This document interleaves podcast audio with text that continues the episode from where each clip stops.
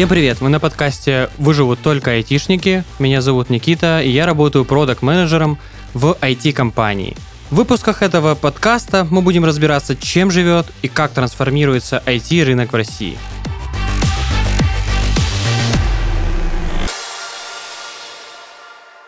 Сегодня у нас в гостях Иван Рыжаев, ведущий архитектор компании Communicate Systems. А тема сегодняшнего выпуска – Web 3.0 и перспективы развития интернета в мире, в частности в России.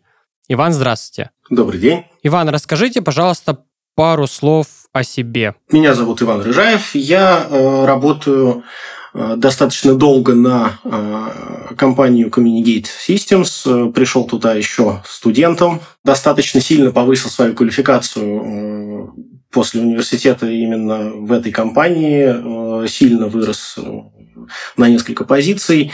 Э, и мне кажется, что сейчас я уже могу считаться таким полноценным IT-специалистом э, уровня сеньора. Э, веду проекты, управляю командами, чувствую себя достаточно уверенно в, как в российском IT, так и в IT в принципе. Имел зарубежные проекты, имел опыт поездок, именно бизнес-поездок в разные страны для продаж ПО, для консультаций, для построения каких-то систем. А, вот. Очень сильно интересуюсь э, технологиями, как раз которые мы будем сегодня обсуждать. Это Web 3.0, в частности, э, конечно, всякой децентрализацией, блокчейнами, э, криптовалютой.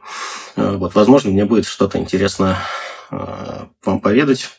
Возможно, я что-то и узнаю сегодня. Ну, я думаю, что у вас точно будет что нам рассказать. Вот у меня есть первый вопрос, он, я бы сказал, такой общий. Расскажите про классификацию веб. Э, что это за версионность? Первая, вторая, третья? Что, кто ее придумал? Откуда она взялась? Во-первых, это не стандарт. Э, это то, что нужно понимать сразу. А эта классификация, она существует в рамках э, ну, некоторых обсуждаемых концепций. Да? То есть, когда мы начали говорить о том, что интернет сильно изменился, там где-то в начале 2000-х годов, появился такой термин э, Web 2.0. Э, придумал его Тим О'Райли, тот самый, который издательство. Э, вот множество книжек хороших э, они произвели.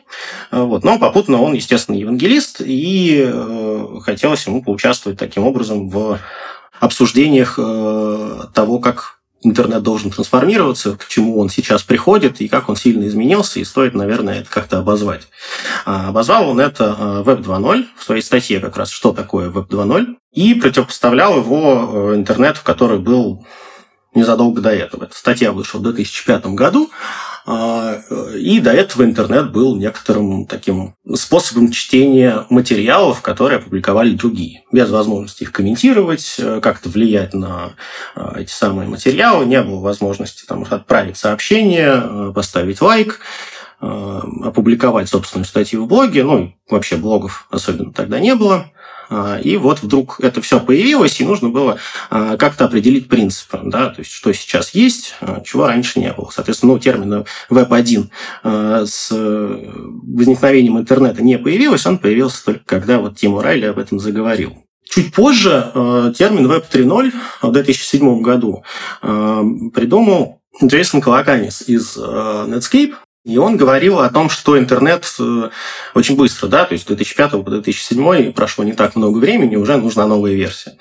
А, вот это может говорить о том, что хотелось изменений еще быстрее, еще лучше. Джейсон Колоканис говорил о том, что интернет должен стать э, контекстным, э, и должен стать каким-то более удобным для чтения именно машинами да, то есть чтобы ресурсы могли общаться между собой, чтобы роботы могли э, понимать сайты, и у них была некоторая семантика, э, да, и отсюда возникла там какая-то э, семантическая верстка, которую сейчас используют не очень многие. Плюс он сказал о том, что ну, неизбежна децентрализация, потому что к интернету подключается все больше э, устройств, э, они просто общаются между собой по каким-то протоколам без участия людей, да, и э, логично было бы предположить, что сейчас интернет перегружен и сосредоточен в рамках каких-то там, больших э, компаний, да, вот эти вот гиганты вроде Google, Apple, Facebook, которые сейчас мета, они владеют очень большим количеством данных, и у них есть свои дата-центры, это все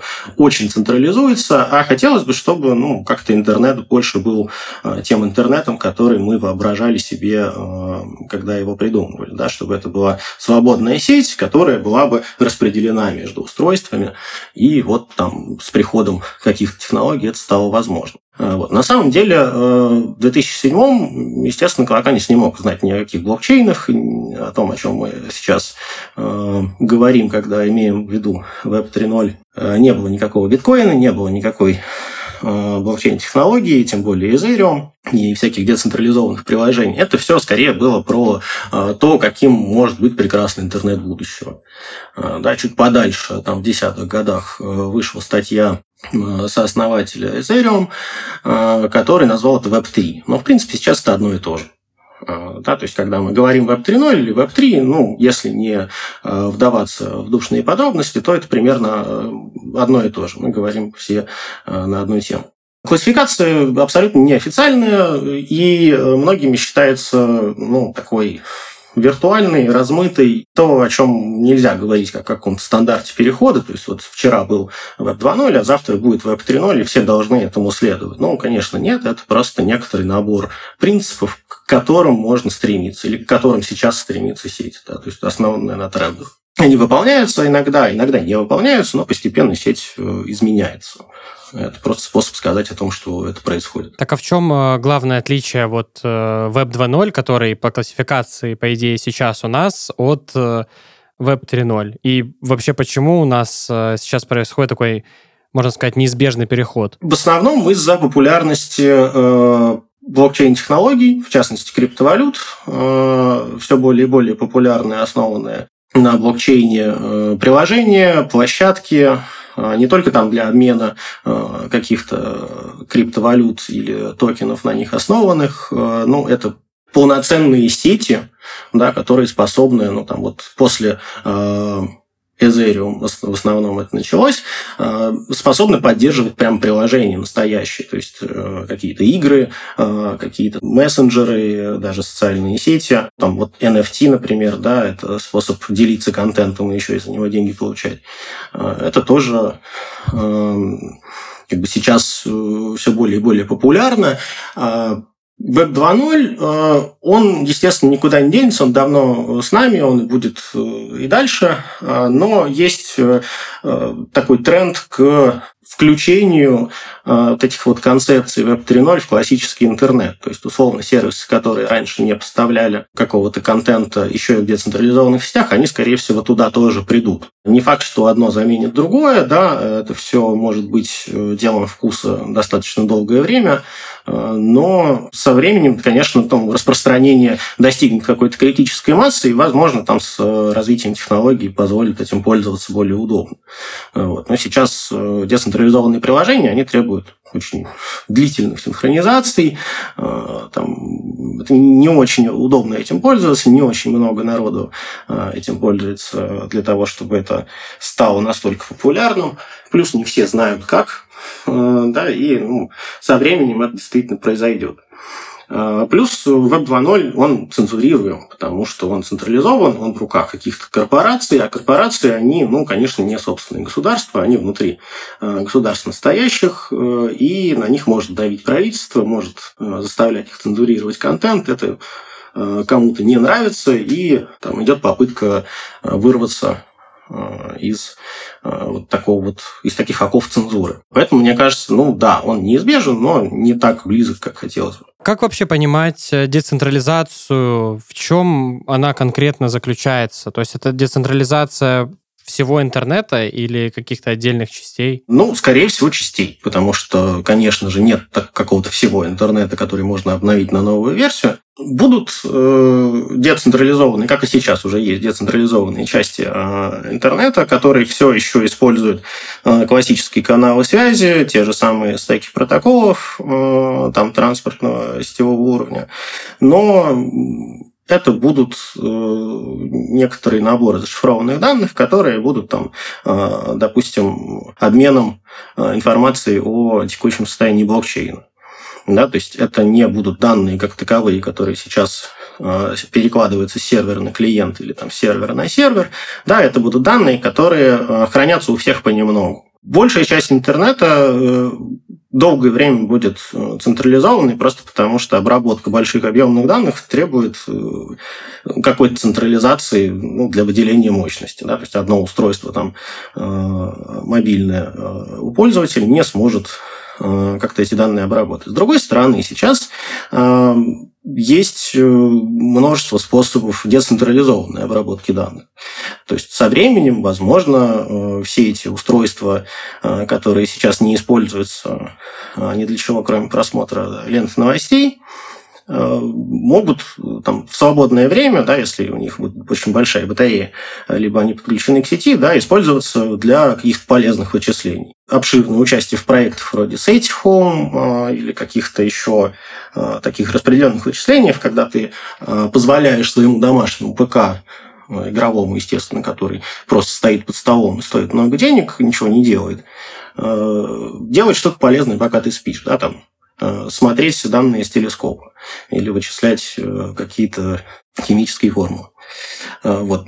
Почему бы и нет? Когда-нибудь все будет централизованным, когда позволит энергоноситель, мне кажется. Ты говорил про блокчейн, про криптовалюты. Как проследить эту очевидную связь с новой версией интернета? Блокчейн и основанные на нем криптовалюты – это такой хороший пример реализации принципов, да, то есть э, конкретно децентрализация. Когда нет никаких банков, э, нет кого-то, кто контролирует э, там, всю сеть целиком, ну, если, конечно, не брать отдельные какие-то коины, которые там, основаны на популярных блокчейнах, да, там в Ethereum и в, например, Binance, есть такие, ну, если не брать скамкоины, да, есть все-таки такие э, какие-то монеты, которые там в основном контролируются разработчиками. не очень хорошо, или там есть большие держатели. Но в целом, как бы, если говорить про э,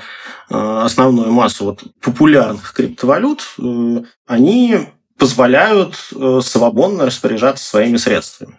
Позволяют ими делиться, позволяют переводить кому хочешь. Э, иногда, там, как в случае Монера, э, более-менее анонимно. Иногда это все-таки всем видно и понятно, кто куда чего перевел.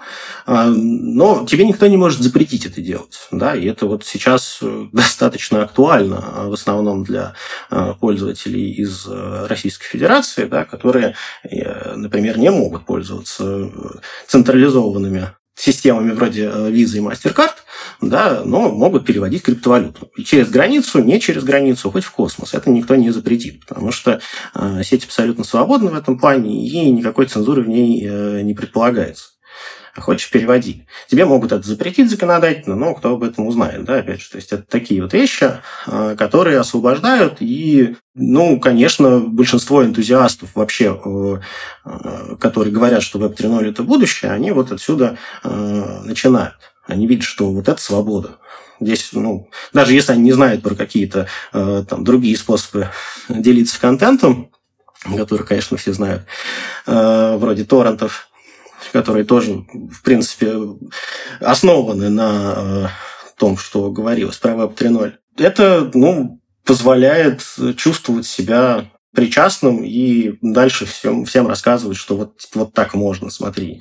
Да, и это популяризирует и э, популяризирует блокчейн-технологию. Да. Блокчейн-технология дальше, э, естественно, развивается от притоков пользователей и позволяет там э, делать какие-то э, более сложные вещи, вроде соцсетей, каких-то игровых приложений и так далее.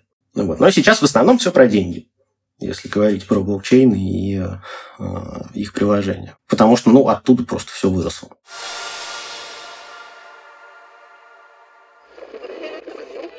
Человечество бесконечно развивается, придумывают новые способы передвижения, обучения, а ведь казалось, что это едва ли возможно.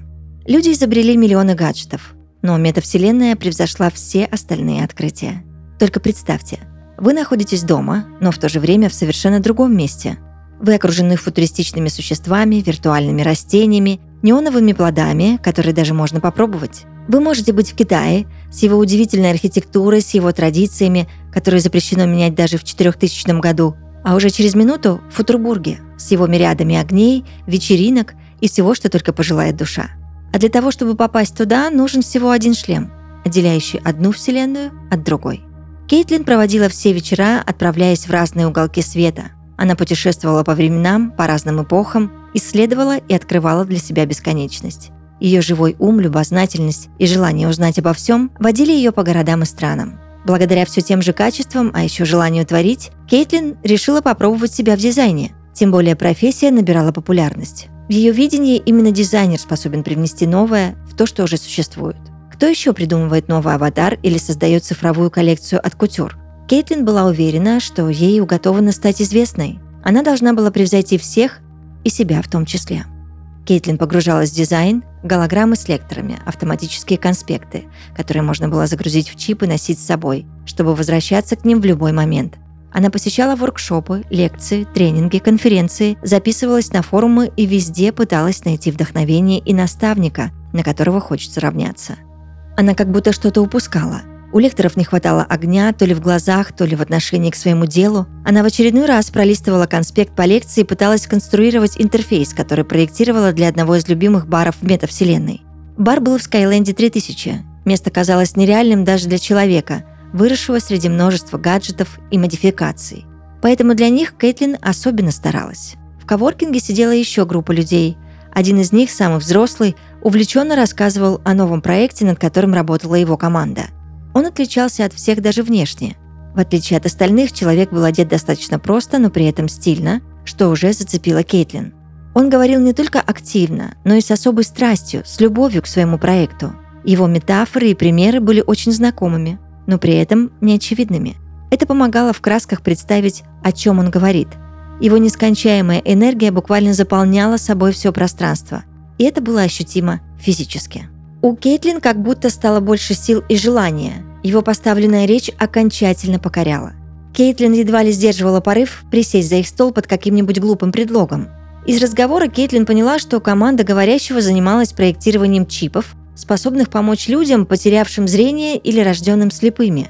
Человек активно жестикулировал, объяснял, как все должно работать. Просил своих, как показалось Кейтлин, друзей закрыть глаза и представить то, что он им расскажет. Кейтлин и сама заслушалась его речью, хотя всячески делала вид, будто погружена в работу. На самом деле она делала заметки в голограф блокноте. Может, этот подслушанный разговор станет для нее откровением и вдохновением? В следующий раз они встретились уже на тренинге, на лекции от компании Garage 8, во время которой тот самый спикер Адриан еще раз рассказал о том самом чипе. Он не менялся, стоя на сцене перед десятками людей. Такой же живой, такой же позитивный, влюбленный в свою работу – Кейтлин поняла, это тот самый человек, который ей был так нужен. Она потратила немало времени, но посмотрела каждую запись его лекции, найденную на просторах сети. Нашла некоторые записи, нашла его старые наработки и первые изобретения. Правила создали для того, чтобы мы их нарушали, но перед этим их необходимо изучить в совершенстве. Так было написано под его фотографией на одном из сайтов. Вероятно, это была его цитата. Кейтлин продолжала работу над своим проектом, Погружалась в метавселенную, изучала другие звуки, другую музыку, синтезировала свои знания, продолжала посещать лекции. Возможно, со стороны она казалась содержимой. Но правда была в том, что она была вдохновленной. Она слушала подкасты с участием Адриана, смотрела его интервью за завтраком и заражалась его энтузиазмом. Концепт проекта был наконец завершен. Кейтлин решила сделать из музыки футуристический винтаж. Никто уже не играл на первобытных, так их теперь называли, музыкальных инструментах скрипках, фортепиано, укулеле и прочих. Наоборот, все создавали синтетический звук, одинаковый и ритмический и по своему звучанию. Нужно было вернуть людям любовь к созданию нового звука. Ситары, лиры и даже варганы. Каждый из них мог извлечь такой звук, от которого бежали мурашки по коже. И они совершенно точно отличались от того одинакового, что играло в каждом баре и клубе, который посещала Кейтлин. Концепт был расписан. Последнюю точку Кейтлин поставила с победным кличем она действительно этого заслужила. Кейтлин открыла афишу, чтобы посмотреть, где она сможет отпраздновать завершение своей работы. Слова «Гараж Эйд» привлекли ее очень быстро.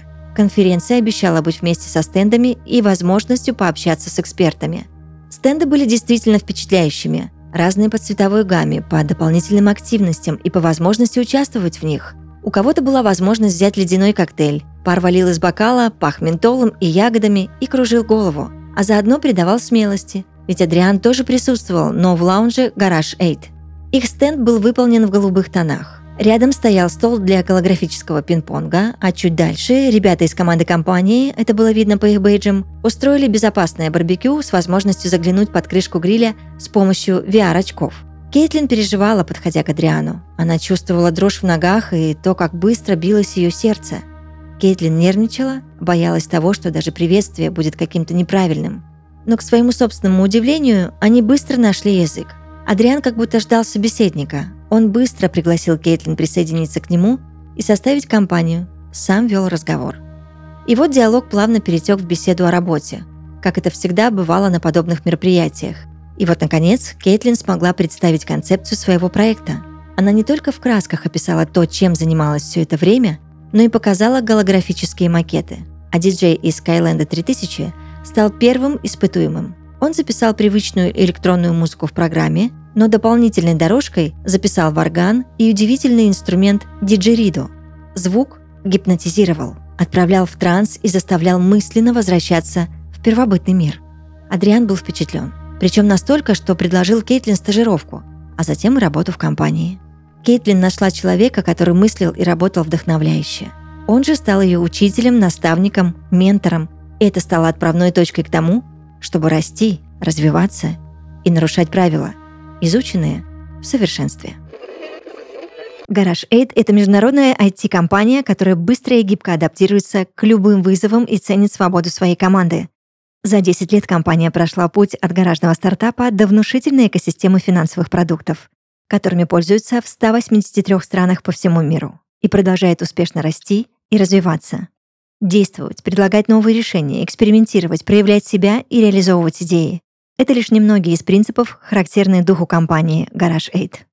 Если ты жаждешь развития в окружении свободных и прогрессирующих профессионалов компании, которая умеет расти и становиться сильнее в самые сложные времена, присоединяйся к команде Garage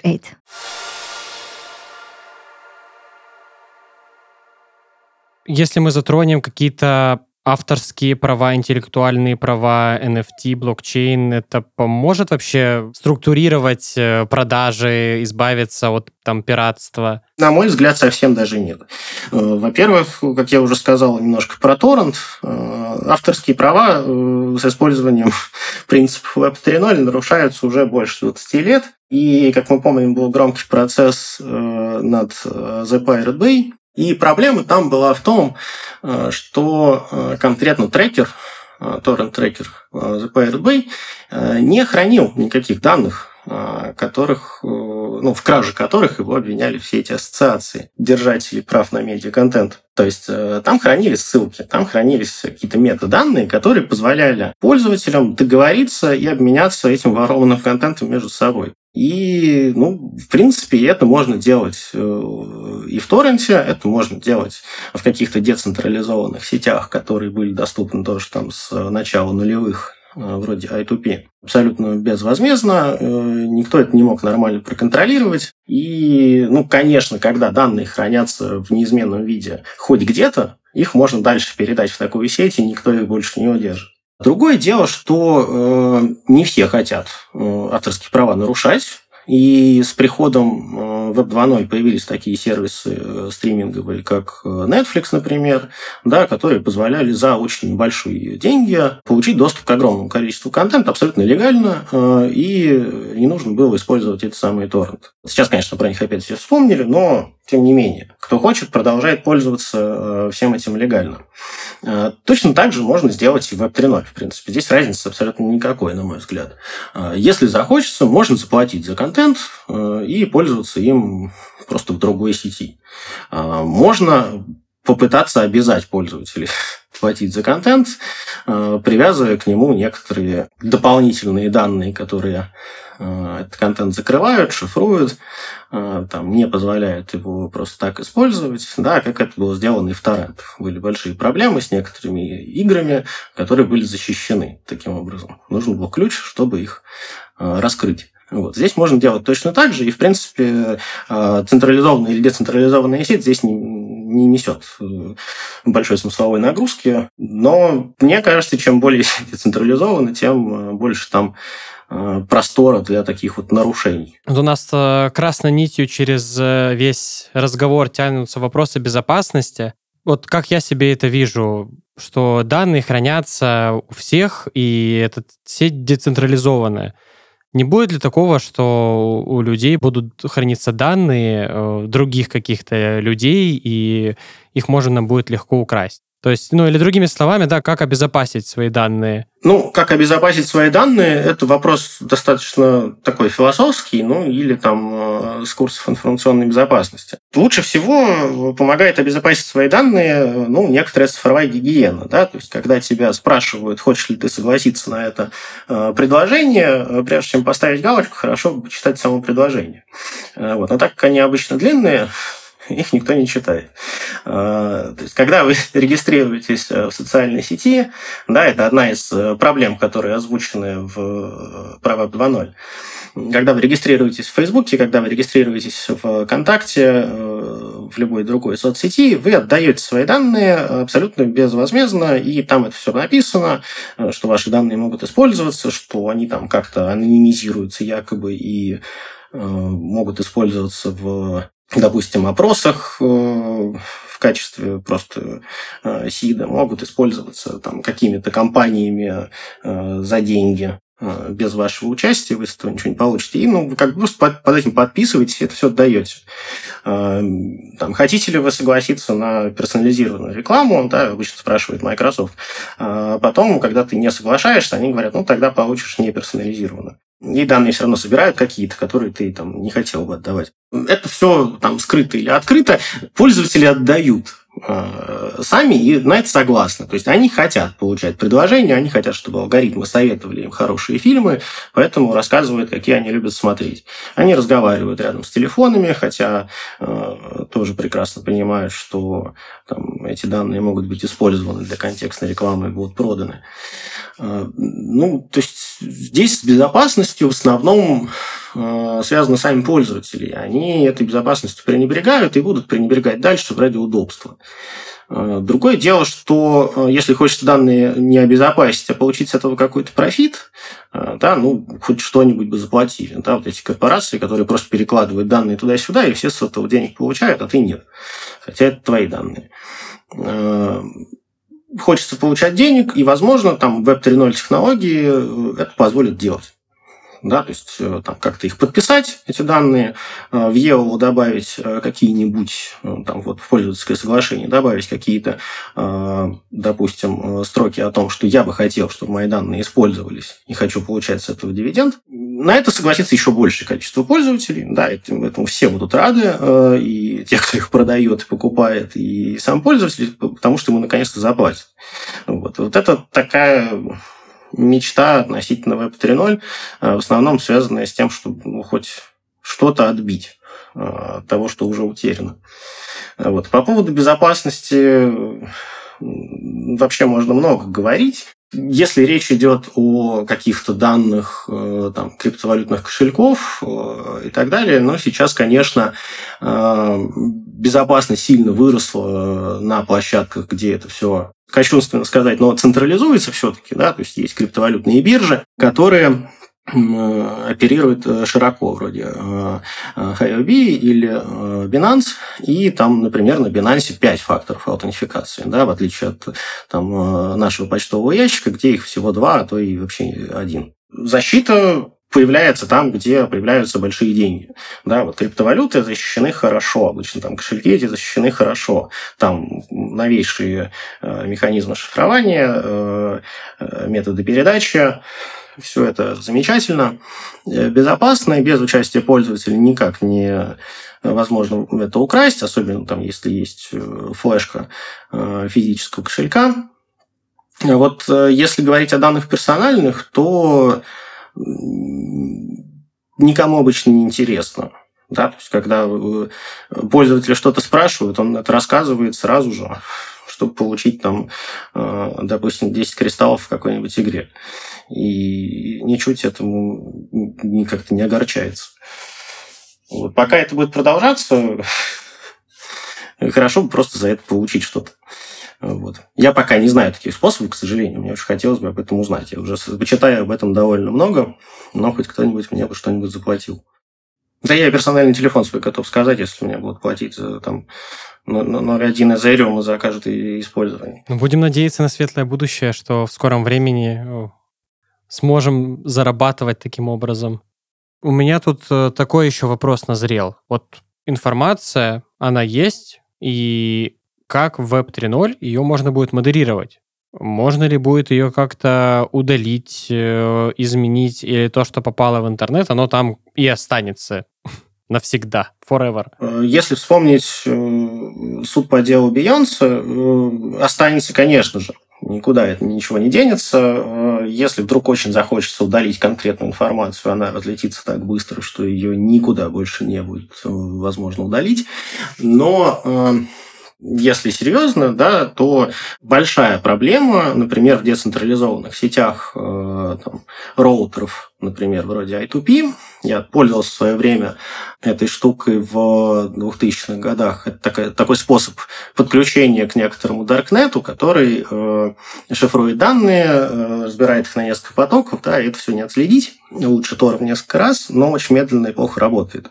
Э, и там, конечно же, были какие-то сайтики, но нужно понимать, что э, это все-таки э, какие-то платформы, да, если мы говорим про модерацию контента, мы имеем в виду платформы его распространения. То есть это блогосфера какая-то, э, это какие-то форумы, анонимные форумы, но все равно у таких вещей есть некоторый администратор, да, или какая-то иерархия администрирования с разными правами. Поэтому если не синхронизироваться с сетью никогда, то можно там оставить этот комментарий у себя, он никогда у тебя не удалится, да. Но там, если ты хочешь быть э, всегда к сети подключен, фактически, да, подключен, считай, синхронизирован э, с последней э, там, цепочкой блокчейна, то э, данные можно удалить, э, если связаться с владельцами приложений. У приложения всегда есть владельцы, есть администраторы, да, и они могут, э, если захотят, удалить какой-то контент. Если администратора нет, то, конечно, все, что попало, оно там навсегда останется, вдруг так накодили, да, чтобы нельзя было ничего удалить вообще. Но даже анонимные межборды можно модерировать, всегда было. Потому что, ну, совсем уж какие-то вещи такие нужно оттуда убирать. Это, в принципе, ничем не отличается от текущей версии Web 2.0. Да? Когда тебе может сказать правительство что-то удалить, да, и ты удалишь. А здесь просто у тебя нет некоторой цензуры контроля, вот такого, кроме э, там, контроля создателей приложений или его администраторов. Или администраторов какого-то конкретного там, не знаю, субреддита внутри, как, когда он там появится вообще в Web 3.0. Э, вот, ну, то есть это можно будет делать, я думаю, если хочется чего-то нового. Ну, понятно, что и сейчас можно оставить скриншоты удаленных твитов, и никто это никогда не, не вытрет, и распространить их дальше. Да? Это всегда есть такая возможность, всегда она будет. А все системы предотвращения утечек э, текущие корпоративные э, пытаются решить ту же самую проблему. Если хочется, можно это снять на телефон и просто э, экран компьютера, да, и это все равно утащить с собой домой. То есть способ всегда найдется. Так же, как и с хакерами, да, если захотят, взломают. А не звучит ли это так, что, по сути, мы не решаем проблему вот этой вот модерации?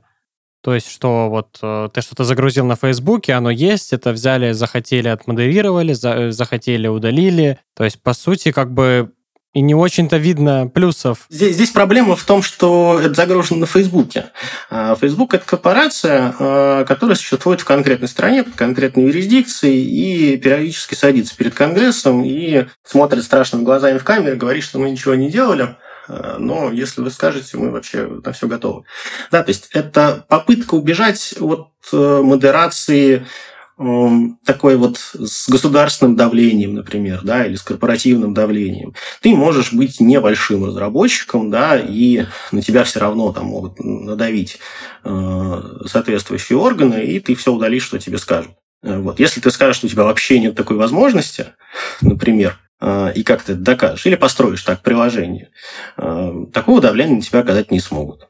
Да? И если у тебя нет сервера, который хранит все эти данные допустим, социальной сети, А, ну, нету сервера, да, оно как-то шардировано, оно распределено по всей сети, все потихоньку все это обрабатывают, все это медленно, страшно работает, но у тебя нет физической возможности просто уничтожить миллион телефонов, которые э, имеют эти самые данные, их обрабатывают. А сервер можно изъять из дата-центра, например, по решению там, каких-то судов. А, вот в основном об этой цензуре идет речь, чтобы нельзя было э, взять данные и просто их убрать. Чтобы это было тяжело сделать, Э, и чтобы освободиться от таких вот оков э, государственной и крупнокорпоративной цензуры, которая диктуется часто государством. Ну, сейчас по политическим мотивам, вот, например, очень много всего э, делается в Твиттере, в Фейсбуке, и могло бы и не делаться, если бы у них не было просто такого рычага. А что насчет развития теневого сектора? Сейчас существует Darknet, но если это получит какое-то более широкое распространение, есть ли риски и какие они? Ну, Darknet существует уже довольно давно. Для тех, кто хочет и больше 20 лет. Ну, где-то в начале 2000-х э, уже все активно интересовались тем, как это можно сделать, да, туда попасть, в этот мифический Darknet, что это вообще такое. А это просто некоторый способ обмениваться информацией, так, чтобы не знал об этом провайдер, не знали об этом какие-то третьи лица, нельзя было туда просто так зайти, потому что это еще и такой социальный барьер. Э, не всем доступна настройка всех этих приложений, какие какие-то знания все-таки нужно иметь, чтобы к всему этому подключиться, в этом что-то найти вообще. Ну, тот же самый Tor, это ну, довольно легко, но он также легко и э, деанонимизируется, там находится все, кто нужно, и ну, там нельзя делать какие-то совсем плохие вещи уже. Раньше было можно, но очень быстро стало нельзя. Э, ФБР и прочие службы это все расковыряли. Тот же I2P, э, его можно как отследить, его использование? Огромное количество шифрованного трафика там на твоем порту пролетает, и провайдер это замечает. То есть, если что, я могу спросить, а что это такое? Вот. Но увидеть, что там произошло, никогда не смогут. Поэтому ну, вот с э, использованием вот таких вещей Darknet существовал долго, и все было хорошо. А как можно это все проконтролировать? Да? Это прекрасная площадка, чтобы продать различные плохие вещи, иногда и э, людей живых. Вот. Но здесь была речь в основном про то, чтобы договориться. Да? То есть, э, если у тебя есть площадка вроде Авито, ты не можешь там просто поставить объявление. Ты либо используешь э, какие-то кодовые слова, играешь в шпионов, либо ты идешь в какое-то спокойное место в своем этом так называемом Даркнете, и там на нужной доске прям все белым по черному, черным по белому написано, никем не шифровано, ни от кого не скрываемся, и все равно не знаете, кто это. Да, вот куплю то-то, продам то-то. И прям вот интернет-магазины, там, где можно купить оружие, что угодно, там просто вот по кнопочке добавить в корзину, такие, конечно, тоже были. Вот. Недавно еще накрыли такую питерскую известную площадку по продаже различных скажем, препаратов, но это сделали изнутри, да, то есть просто там внедрились, так скажем, да, уже нашли э, всех, кого надо, и потом уже это все убрали и вроде как удалили. Было тяжело, было долго, но вот тоже можно контролировать, просто нужно провести очень много всяких действий. Иногда там десятилетиями это все тянется. Там, когда-то была история, что полицейские э, накрыли социальную сеть, которая до Darknet существовала для разных криминальных элементов. Они там регистрировались с радостью, а это был проект Интерпола. Вот, и потом в этом Даркнете их всех и накрыли. Сейчас э, в основном используются такие банальные платежные схемы, да, когда там какой-нибудь твой друг э, из Мексики просит тебя купить NFT, допустим, за 100 тысяч долларов, там, с изображением Иисуса, очень красиво. Ты ее покупаешь, потому что он твой друг, а он тебе за это там КАМАЗ э, сахар, допустим, отправляет. Вот. Ну, такой вот обмен, он непонятен никому и очень удобен. То есть не нужно где-то встречаться, не нужно что-то передавать, вас там э, не поймают. По поводу того, что там не нужно использовать Darknet, не нужно использовать блокчейн, потому что там общаются плохие люди, ну, можно и Telegram не использовать, как уже была такая полемика. Использовать можно, но плохие люди есть везде. Просто, ну, здесь ты можешь использовать тот блокчейн, который тебе кажется наиболее там открытым, Э, с точки зрения отсутствия аноним, абсолютной анонимности, да, что там, не знаю, не соучаствует. Но это довольно глупо, потому что можно и деньги не использовать. Ну, развивается, да, есть еще более интересные способы сейчас использовать блокчейн, использовать децентрализацию в своих целях. Ну, прекрасное приложение GeoCache, например, полностью потеряло свое лицо потому что его стали использовать неправильно. На самом деле разрабатывалось как просто интересный способ путешествовать. Ты много рассказал про теневую сторону интернета. Вообще, ну, для многих э, любой Onion ресурс это уже сразу Darknet. Есть ли там вообще вот в этом так называемом Darknet что-то и полезное, не только там, да, торговля чем-то запрещенным или что-то незаконное?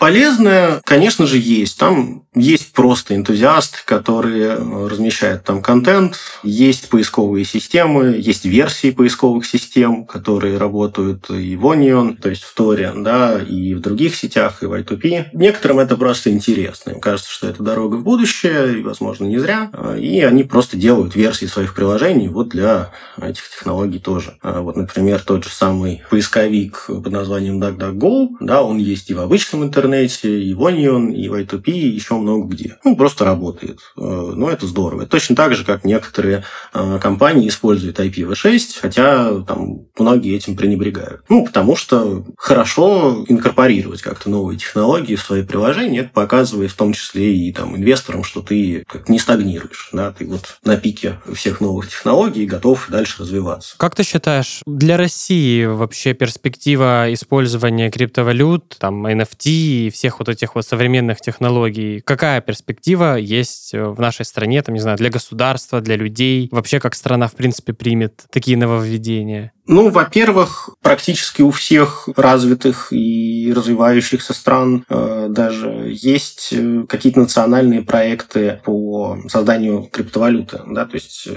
рубль на блокчейне, доллар на блокчейне уже там в нескольких вариациях существует, окей. Э, но там евро на блокчейне все еще особенно нет. Ну, то есть есть какая-то там валюта, но она там является деривативом каким-то. То есть это не государственно контролируемая э, вещь. Вот стабильные валюты, которые привязаны привязаны к фиатным валютам, настоящим э, деньгам, и никуда не денутся. Они не волатильны, их просто можно там как-то переводить э, удобными способами через криптокошельки. Такие проекты идут очень много где, но пока еще ни одного завершенного я не знаю. Если вдруг последняя череда событий не сильно ударит по таким начинаниям, то, наверное, там через лет пять выйдет какой-нибудь такой вот стейбл рубль, который можно будет удобно использовать. Ну и там подключить его к каким-то национальным платежным системам или там иметь возможность использовать его для оплаты сервисов. Вообще без там, системы МИР, системы Visa, MasterCard, э, каких-то банков, да, то есть просто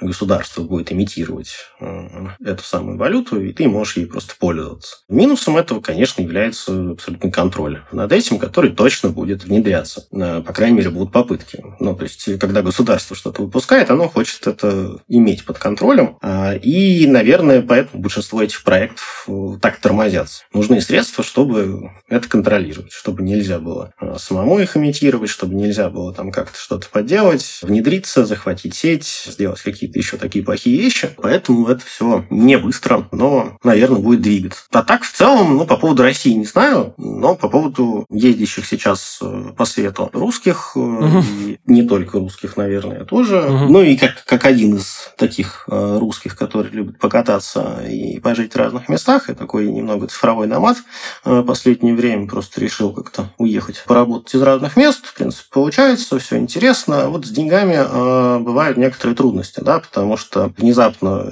непонятно почему отключили Россию от Visa MasterCard, SWIFT-переводы не работают, карты не открывают. Что делать? Вот здесь э, могу сказать, что большое количество таких вот любителей путешествий сейчас в криптовалюты, так, грубо говоря, вкатываются. Да? То есть, кому это было вообще неинтересно, это все была какая-то э, чушь, чтобы просто все деньги просадить, э, все потерять, а теперь это способ деньги поменять или их потратить. И это иногда легально, иногда не очень. Ну, там, например, в Турции можно абсолютно легально поменять криптовалюту на доллар прям бумажные. И там есть прям обменники, они по всему Стамбулу расставлены. Э, лично этим пользовался, это очень удобно. Не нужно возиться там, с какими-то договоренностями, что-то куда-то там с лифтом пытаться э, переводить. Ну, вот, то есть вот это использует много народу. Плюс криптовалюты можно купить там, настоящие карточки, с которых потом э, там, что-то оплачивать в долларах, например, тот же Netflix. Это можно делать, это легально. Единственное, что откуда-то у тебя должна взяться эта криптовалюта. Дальше можно подумать. Но вообще-то сейчас там российское законодательство, например, криптовалюту рассматривает как э, имущество. Да? То есть, если ты пытаешься заработать на продаже, да, например, там, купил Dogecoin по 10 центов, да, и продал его задорого, вот разницу, пожалуйста, там заплатить как, ну, как при перепродаже квартир. Можешь ли ты ей владеть, должен ли ты о ней рассказывать, пока никто не решил. Поэтому сейчас все этим пользуются как таким вот способом безо всех решить, что делать со своими деньгами. Ее вот достаточно купить, а дальше что хочешь, можешь э, найти способы ее использовать. А, и очень много русских э, и экспатов, и просто путешественников этим пользуются активно. И я, например, дело двигаю. А, вот сейчас, например, нахожусь в Юго-Восточной Азии. А, да, здесь достаточно много русских. Я вот им недавно рассказывал в местном чате, как э, этим воспользоваться, чтобы получить какие-то э, блага в виде западных подписок аккаунтов. Э, вот. И абсолютно безвозмездно просто решил поделиться опытом, э, потому что достаточно интересная такая освобождающая информация. Ну и в завершении интервью хочу подвести такую черту, узнать у тебя, как вообще ты считаешь, насколько скоро, быстро мы сможем войти вот в эту вот новую веху интернета? Ну, мне кажется, что потребуется ну, хотя бы еще 5, 7, 8 лет, чтобы это все проросло настолько глубоко, а, чтобы можно было об этом сказать. Может быть, 10 лет. Потребуется очень много всего, чтобы это стало по-настоящему популярным. Использование именно технологий, которые выражают принципы Web 3.0. Да, принципы сформированы довольно давно, но интернет э, все тот же, и корпорации все так же собирают данные, становится больше, хотят все контролировать. Сейчас с приходом криптовалюты NFT это а, стало стало популярнее, и, надеюсь, там, э, ввиду всяких ситуаций с ковидом, когда там вдруг стало нечем заняться, и люди занялись криптовалютой, или каких-то таких вот э, ситуаций, когда там приходится покататься и вникнуть во все. Это, конечно, будет популяризироваться, поводы нехорошие, но это двигает все-таки интернет в сторону Web 3.0, на мой взгляд. Но в первую очередь, конечно, э, потребуется серьезное развитие мобильных устройств в основном в плане энергоносителей, да, то есть нужны будут батареи сильно мощнее, э, нужны будут передатчики получше, просто потому что основной такой вот технической базой материальной под э, этим самым Web 3.0 станут, конечно, мобильные устройства. Когда это все стоит где-то в дата-центрах, это неинтересно. Оно должно работать дольше, должно работать лучше, быстрее синхронизировать эти самые несчастные блокчейны, которые иногда приходится ждать минут по 40.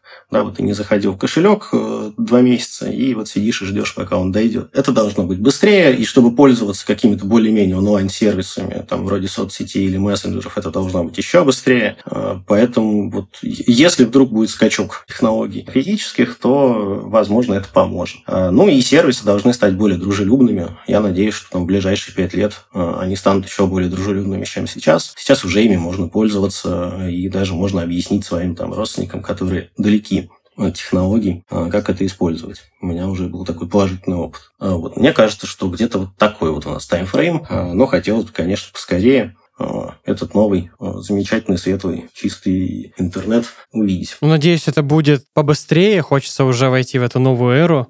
Иван, большое спасибо тебе за интервью. Спасибо. Я напомню, что сегодня мы говорили о Web 3.0, и в гостях у нас был Иван Рыжаев, ведущий архитектор э, в компании Communicate Systems. В конце у меня всегда есть вопрос, но э, уже к нашим слушателям. В этот раз вопрос такой. Как вы считаете, успеем ли мы увидеть Web 3.0 или это перспективы далекого будущего? Какие признаки Web 3.0 вы видите уже сегодня? Э, пишите свои ответы в комментариях к выпуску. Это был подкаст «Полный оптимизма. Выживут только айтишники». Подписывайтесь на нас на всех платформах и ставьте лайки. Всем пока. Большое спасибо студии Red Barn и вам конкретно э, за то, что выслушали меня. И большое спасибо слушателям, что вытерпели мои э, пространные рассуждения. Надеюсь, было хоть немного интересно. Да, было очень интересно. Еще раз большое спасибо.